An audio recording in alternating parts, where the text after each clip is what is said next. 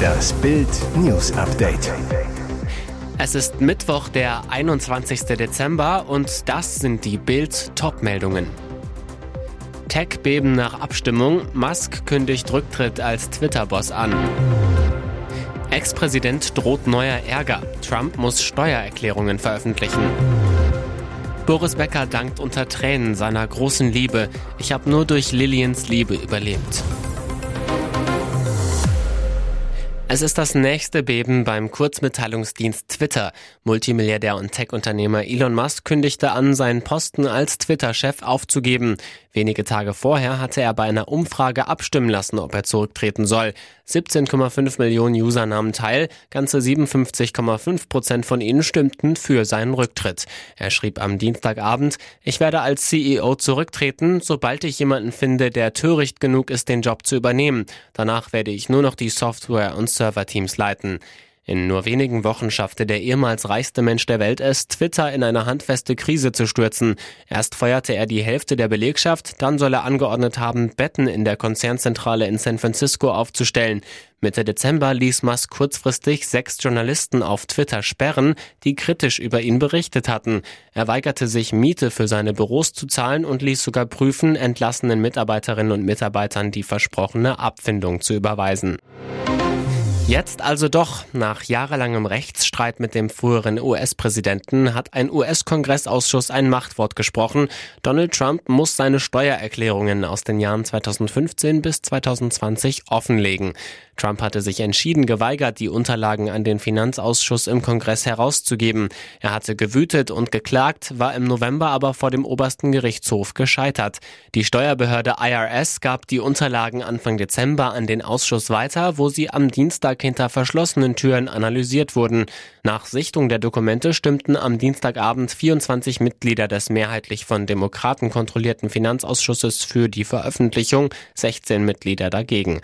Bedeutet, in den nächsten Tagen soll ein zusammenfassender Bericht mitsamt Steuererklärungen an das Repräsentantenhaus geschickt werden. Noch hat sich der sonst so forsche Donald Trump nicht zur Veröffentlichung seiner Steuererklärungen geäußert. Ein Sprecher sagte gegenüber CNN, wenn diese Ungerechtigkeit Präsident Trump widerfahren kann, kann sie allen Amerikanern ohne Grund widerfahren. Es war ein tiefer Blick in seine Seele. Tennislegende Boris Becker hat am Dienstagabend in Sat1 erstmals über seine Zeit im Gefängnis gesprochen. Er machte klar, wie sehr ihn die 231 Tage hinter Gittern verändert haben. Becker sprach über die Zeit vor der Verurteilung. Ich habe jeden Tag in der Kirche gebetet.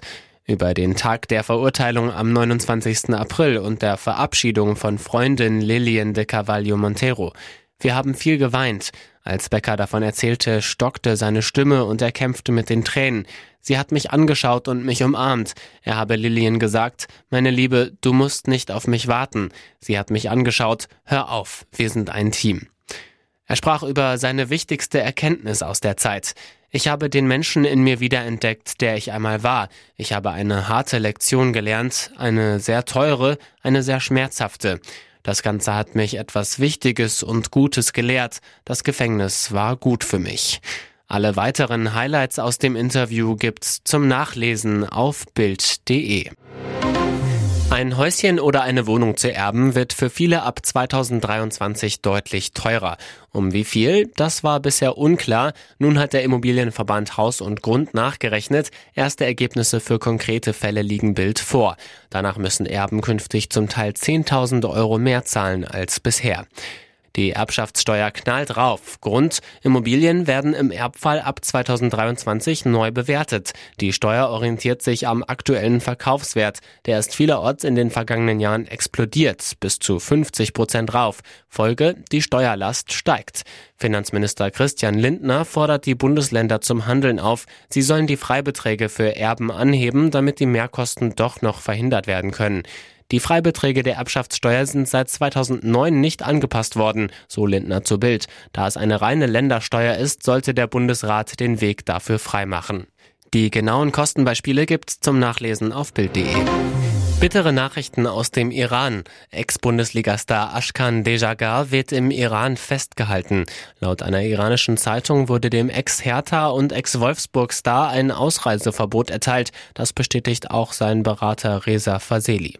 Grund für die Ausreisesperre soll Dejagars Teilnahme an einer Freiheitskundgebung gegen das iranische Regime am Brandenburger Tor in Berlin gewesen sein. Das berichtet die Deutsche Welle. Seit Juli steht der Ex-Bundesliga-Profi beim iranischen Erstligisten Fulat FC unter Vertrag, wollte mit dem Club aus der Nähe der iranisch-irakischen Grenze ins Trainingslager in die Vereinigten Arabischen Emirate fliegen. Berater Faseli auf Twitter, Ashkan Dejagar, dem ehemaligen Kapitän der iranischen Nationalmannschaft und deutschem U21-Spieler, wurde vor vier Wochen Ausreiseverbot erteilt. Er durfte nicht am Trainingslager seiner Mannschaft in Dubai teilnehmen. Grund Beileidsbekundungen an die Angehörigen der Getöteten. Auch Ex-Bundesliga-Star und Irans Rekordnationalspieler Ali Day wurde im Iran eingesperrt. Und jetzt weitere wichtige Meldungen des Tages vom Bild Newsdesk. US-Medienberichte, Zelensky soll Mittwoch nach Washington reisen. Seit dem Beginn der russischen Invasion auf die Ukraine hat Präsident Volodymyr Zelensky sein Land nicht verlassen. Jetzt soll er nach Washington reisen, um dort mit Joe Biden zu sprechen. Wie mehrere US-Medien übereinstimmend berichten, sollen US-Präsident Joe Biden und Volodymyr Zelensky sich für Mittwoch im Weißen Haus verabredet haben. Eine offizielle Bestätigung der geplanten Reise gab es laut CNN aber nicht. Auch aus Kiew gab es dazu keine Angaben. Punchbowl News berichtet, dass auch ein Besuch des Kongresses vorgesehen sei. Außerdem kursieren Informationen, wonach die Polizei des US-Kapitols die Sicherheitsvorkehrungen für einen möglichen Besuch erhöhen soll.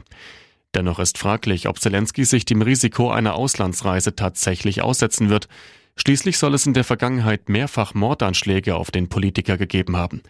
Der Tod des Präsidenten hätte unberechenbare Folgen für die Ukraine, könnte die Verteidigung des Landes erheblich schwächen.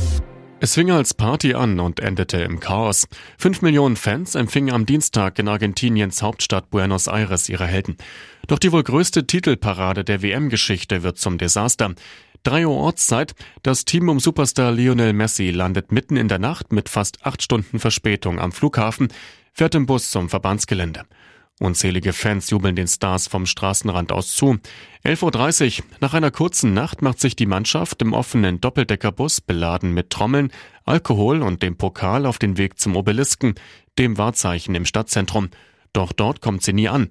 Millionen von Fans überfluten ganze Autobahnen, klettern auf Ampeln und Bushaltestellen, singen, schwenken Fahnen und zünden Rauchbomben.